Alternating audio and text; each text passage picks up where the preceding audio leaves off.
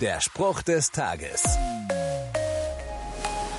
Wenn eine Hochzeit ist und die Trauung beginnt, dann schaue ich nicht auf die Braut, die den Raum betritt.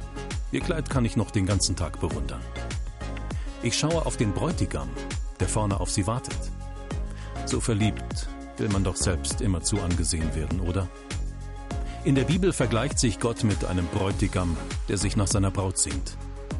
Wie sich ein Bräutigam freut über die Braut, so wird sich dein Gott über dich freuen, steht da. Die Braut, das sind wir alle. Uns gilt seine ganze Liebe und er wünscht sich nichts sehnlicher, als dass wir zu ihm kommen. Er erwartet uns schon mit einem Blick, aus dem die pure Liebe spricht. Der Spruch des Tages steht in der Bibel. Bibellesen auf bibleserver.com.